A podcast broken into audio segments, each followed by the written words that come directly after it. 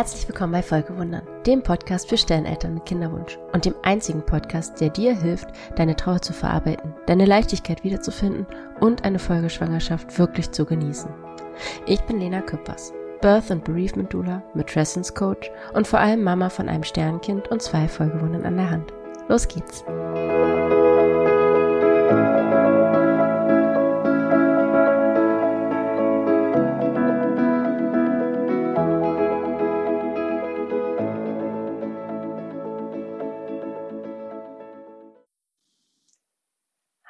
Und herzlich willkommen zu dieser neuen Folge. Falls die ein bisschen anders klingt als sonst, dann liegt es daran, dass ich ähm, genau ganz spontan am Wochenende zu meinen Eltern gefahren bin, ohne eine Podcast-Folge für diese Woche vorbereitet zu haben. Und natürlich habe ich mein Mikro vergessen, also ist der Sound wahrscheinlich ein bisschen anders. Und möglicherweise klinge ich auch ein bisschen norddeutscher als sonst.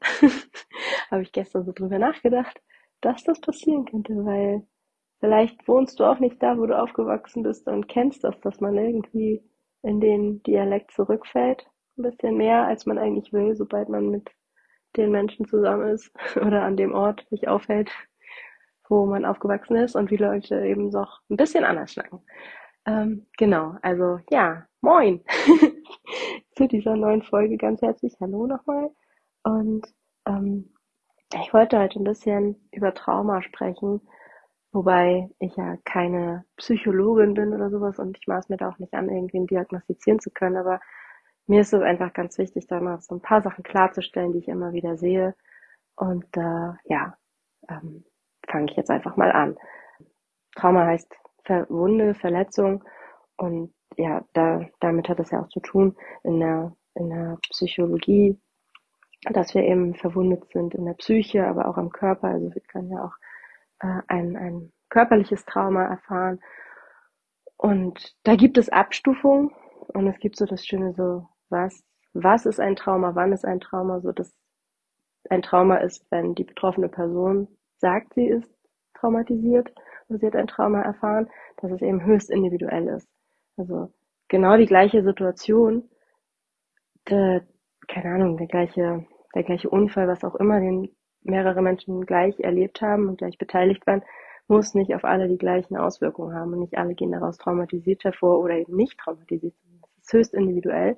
Und das ist einfach eine Form, wie unser Körper, unser Geist mit Erfahrungen umgeht, die schwer zu verarbeiten sind, schwer zu handeln sind. Und es kommt auch immer mehr so, ja, kleines Trauma, großes Trauma, neben dem, dass wir sowieso alle irgendwie Trauma in uns tragen, auf die eine oder andere Art und Weise. Und es gibt eben ja wirklich so große Traumata, wo, wo die Menschen wirklich auch wirklich Schwierigkeiten haben, wieder in den Alltag zu finden, wo sie auch psychologische Begleitung brauchen oder vielleicht sogar Medikamente. Ähm, jetzt alles wertfrei, sondern einfach, dass das eben, da brauchen ein bisschen mehr Unterstützung. Und ich hoffe, dass die Menschen, die das benötigen, das auch bekommen. Ähm, und das ist ja zum Glück so, dass immer mehr traumainformierte Begleitung auch einfach passiert. Es gibt aber auch sogenanntes kleines Trauma und das sind so Sachen, da hast du vielleicht für eine kurze, kürzere Zeit, also in ein paar Wochen ab und zu mal Flashbacks oder solche Geschichten, aber du bist nicht permanent ähm, davon betroffen und wirklich ja in deinem Alltag auch so eingeschränkt, dass dir ein normales Leben nicht mehr möglich ist. Das sind so Unterschiede. Und was dich da trifft oder auch nicht trifft, ist ganz unterschiedlich. Und das kann ich dir auch nicht beantworten. Was ich aber sagen möchte, das hat mir damals eine Begleiterin gesagt und ähm, das fand ich einfach so, ja, natürlich ist eine stille Geburt ein Trauma. Das ist ein traumatisches Erlebnis. Das auf jeden Fall, keine Frage, denn es ist eine, eine Verletzung, eine Wunde. Das macht was mit uns. Und ähm, das bedeutet aber nicht automatisch, dass du jetzt auch traumatisiert bist. Also aus einem Trauma oder einer, nein, anders, aus einer traumatischen Erfahrung wird nicht unbedingt eine traumatisierte Psyche. Du kannst da auch wieder dich von erholen und ja, nach ein paar Wochen, die dein Körper einfach braucht und deine Seele, um sich irgendwie zu akklimatisieren sozusagen und an den neuen Zustand zu gewöhnen, ist das dann weitestgehend abgeschlossen. Und das finde ich wichtig, weil das bedeutet, dass nicht alle von uns immer gleich mit dieser Situation umgehen, dass es ganz unterschiedlich ist, dass nichts davon ist gut oder schlecht oder falsch oder richtig. Das ist einfach so. Das zeigt aber auch, dass ja du nicht sozusagen automatisch verloren bist. Ähm, und selbst wenn du wirklich was Traumatisches erlebt hast, das dich wirklich traumatisiert hat, und das kann ja auch so sein, bei einer Geburtserfahrung, an der du ein lebendes Kind im Arm hältst. Wir haben genug Erfahrungsberichte von gewaltvollen Geburten, von traumatisierenden und traumatischen Geburtserlebnissen, die die Frauen trotz lebendem Kind im Arm wirklich, ja, wirklich ähm, aufgewühlt und, und verstört bis wirklich auch seelisch, körperlich verletzt zurücklassen, wo ganz viel aufgearbeitet werden muss. Und das ist auch überhaupt nicht in Ordnung. Nur es hängt halt eben nicht daran, ob du ein Sternkind zur Welt bringst oder nicht. Das ist einer der Komponenten, aber es bedeutet nicht, dass du automatisch traumatisiert bist und ja, jetzt irgendwie einen psychischen Knacks hast. Und das finde ich schon mal irgendwie gut zu wissen, weil ähm, ja, da ist das das nächste, dass ich auch nicht ganz bewusst auf meinem Account und auch hier, ich spreche ja keine Triggerwarnungen aus.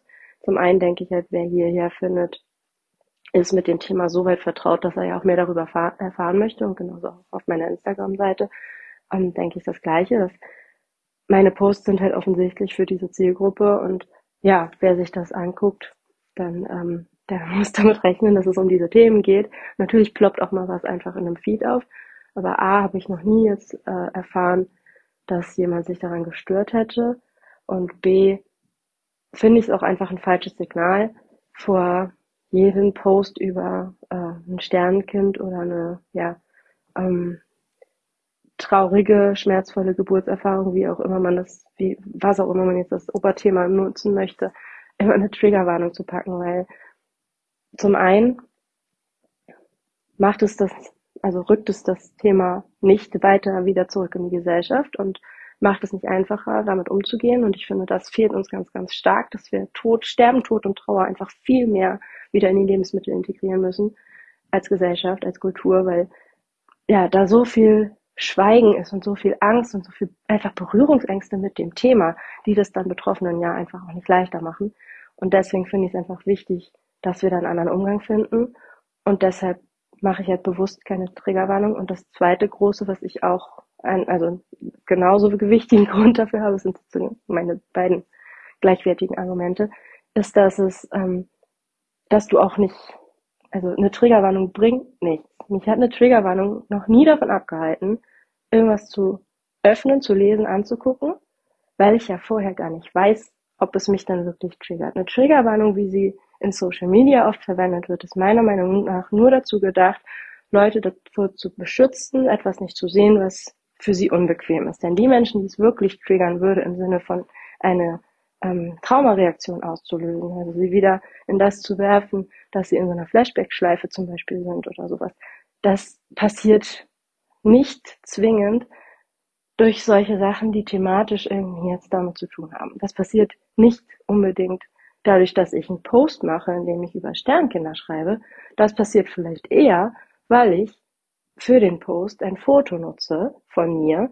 Und auf diesem Foto trage ich zum Beispiel ein T-Shirt, das genau diese Mama angehabt hat, auch ähm, als sie erfahren hat, dass ihr Kind gestorben ist. Oder ja, durch das ist in Social Media so jetzt schwierig, aber es ist ein Duft, es ist äh, ein Geräusch, es ist eine, ein Déjà-vu, eine, eine, so eine gefühlte Ähnlichkeit. Es muss nicht zwingend einfach sein, dass es das Thema ist, über das wir dann sprechen, sondern es sind halt oft ganz andere, ganz kleine Dinge. Und das Schwierige ist, dass du das als betroffene Person ja auch vorher gar nicht weißt, was dich triggert. Also sind Triggerwarnungen sind meiner Meinung nach ganz oft einfach nur ähm, ja dazu gedacht, Leute zu beschützen, die nicht beschützt werden müssen. Oft auch, ich sag's mal knallhart, weil der Podcast hier ist für, für uns Sterneltern und alle anderen, die gerne zuhören, herzlich willkommen, aber ja, es geht trotzdem ja um uns. Und ähm, es geht nicht darum, glückliche Schwangere davor zu beschützen, ähm, ihnen die Augen dafür zu öffnen, was halt auch ihre Realität sein könnte. Es geht auch nicht darum, jemandem Angst zu machen.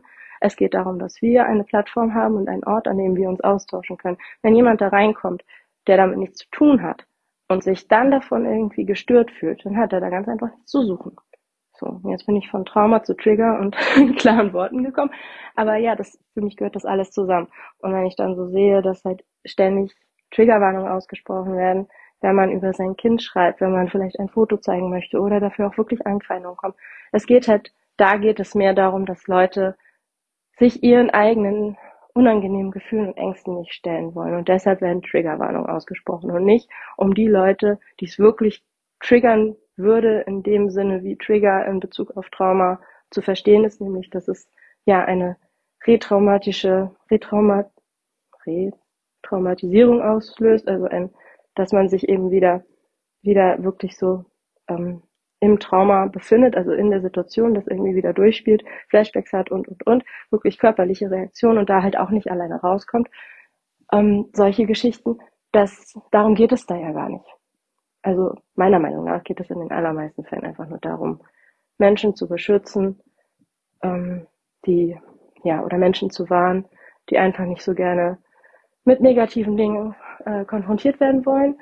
Und auch, das ist das zweite, glaube ich, auch so ein bisschen People-Pleasing, dass man einfach damit, dass man eine Triggerwarnung ausspricht, sich erhofft, dass die Menschen, die das dann doof finden, dass man darüber schreibt, einen deshalb dann nicht irgendwie anfeinden und äh, doofe Kommentare schreiben oder oder oder, weil man hat sie ja gewarnt.